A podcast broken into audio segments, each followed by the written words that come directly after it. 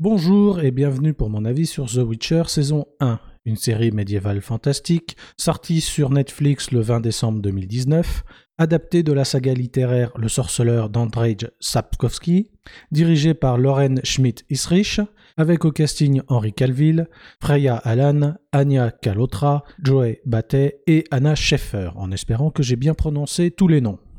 L'histoire, Geralt de Rive est un sorceleur, un guerrier mutant spécialisé dans la chasse aux monstres. À travers ses aventures, il se bat pour se faire une place dans un monde où les humains s'avèrent parfois plus vicieux que les bêtes qu'il traque. Le destin va cependant l'amener à croiser la route de la magicienne Yennefer de Wengerberg et de Cyrilla, le lionceau de Sintra. Dès son annonce en 2017, j'étais assez craintif vis-à-vis du projet visant à adapter en série la saga du sorceleur d'Andrzej Sapkowski chose qui ne s'arrangea pas lorsque les premières informations sur le casting et surtout les premières images furent publiées. Pourtant, suite au dernier trailer annonçant la diffusion de la série durant le mois de décembre 2019, j'ai été convaincu, et le moins que l'on puisse dire, c'est que je n'ai pas été déçu.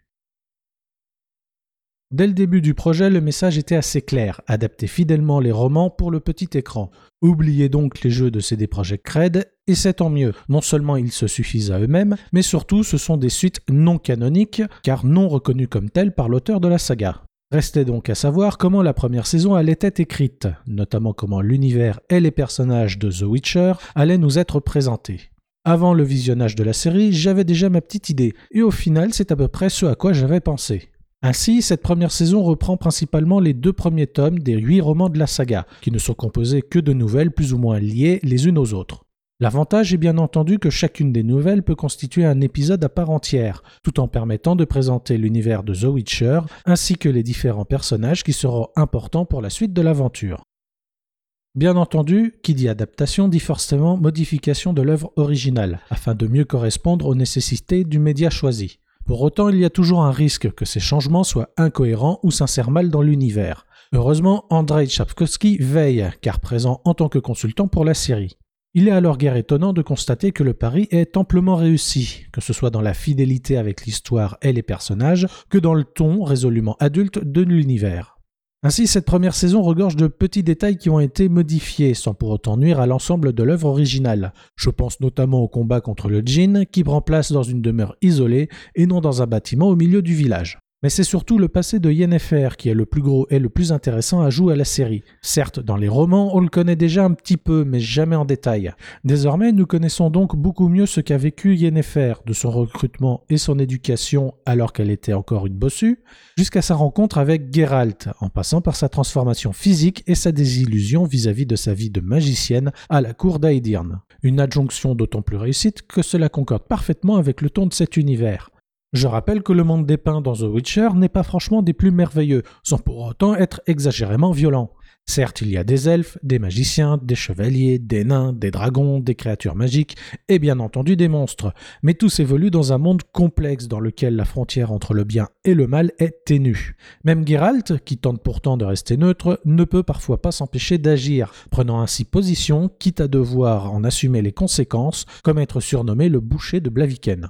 Au passage, j'en profite pour parler un peu des combats à l'épée, bien chorégraphiés et surtout crédibles. De plus, sans pour autant être aussi acrobatique qu'on aurait pu imaginer, la façon de manier l'épée de Gerald se démarque suffisamment pour faire de lui un épéiste accompli, mais aussi différent des autres. Par ailleurs, les personnages sont tous aussi réussis et respectés, n'en déplaise aux fans de la saga vidéoludique qui ne semblent pas forcément avoir apprécié que Triss Merigold ne soit pas physiquement semblable à celle des jeux. Mais est-ce vraiment important tant que le personnage lui est fidèle?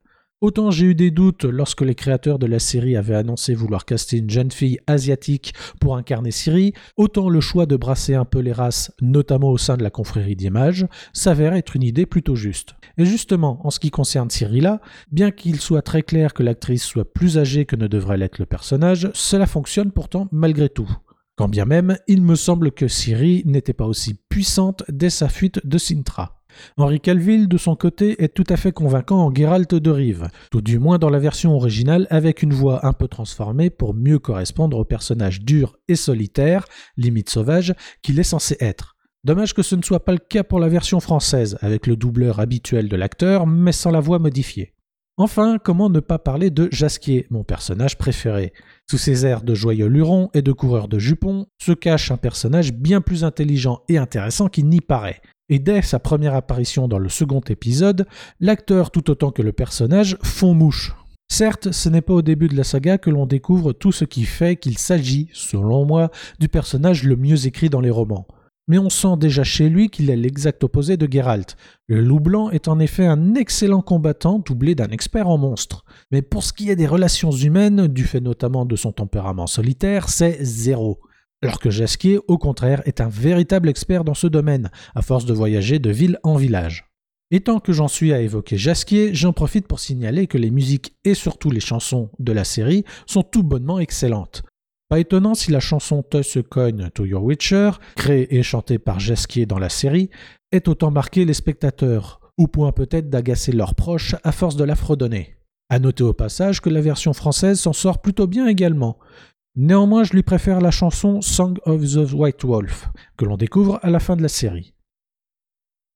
Hélas, ce qui aurait pu être une adaptation quasi parfaite des deux premiers tomes de l'œuvre d'Andrei Sapkowski est entaché d'un gros défaut. En effet, la showrunner de la série, Lauren Schmidt-Isrich, a fait le choix d'une structure narrative à la chronologie croisée. Pour ceux qui, comme moi, ont lu les huit tomes de la saga du sorceleur, ils comprendront bien vite de quoi il en retourne et remettront tout dans l'ordre dans leur tête, au plus tard à partir du troisième épisode. Car c'est à partir de là que l'on comprend clairement que les différentes histoires qui nous sont racontées ne sont pas sur la même ligne temporelle. Pour les spectateurs qui se seraient sentis totalement perdus, je leur conseille tout d'abord de lire les romans. Ensuite, voici un petit éclaircissement. La chute de Sintra et la fuite de Cyrilla font partie du temps présent.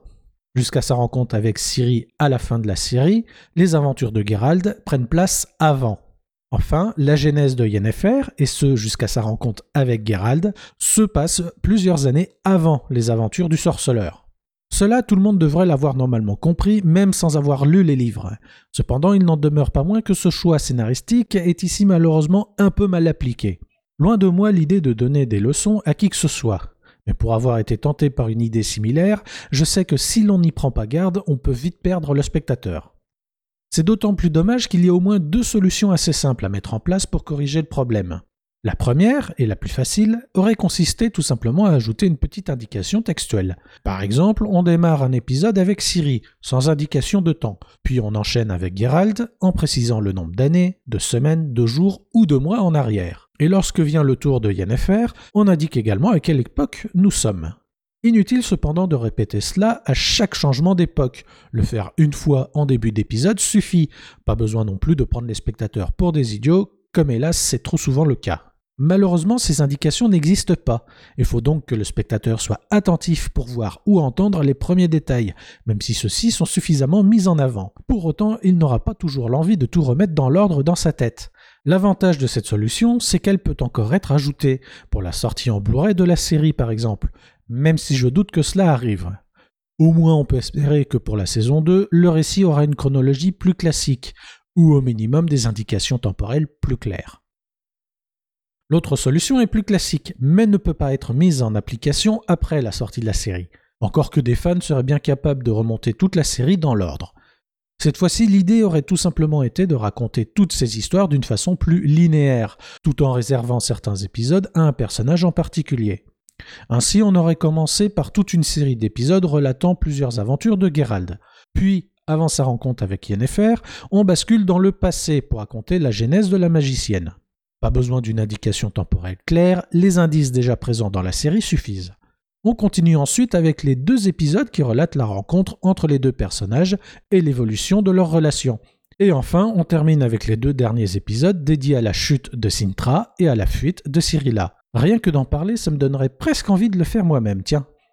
Pourtant, est-ce que ce serait une si bonne idée? En théorie, oui, ça rendrait l'ensemble de la série beaucoup plus clair. Mais est-ce que ce serait vraiment mieux? Qu'en serait-il de la volonté artistique qui est derrière ce choix? Qu'en serait-il de la destinée, qui est le thème principal de la série? Car, malgré une chronologie bancale du fait du manque d'indications, ce choix narratif n'a pas pour autant été fait à la légère.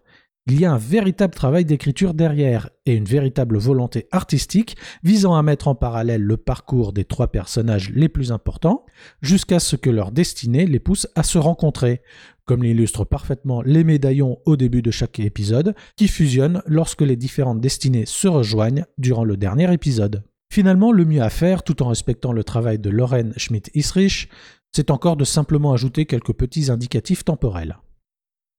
En conclusion, malgré une grosse faiblesse chronologique, ça a été un véritable plaisir de redécouvrir un de ces univers que j'apprécie beaucoup.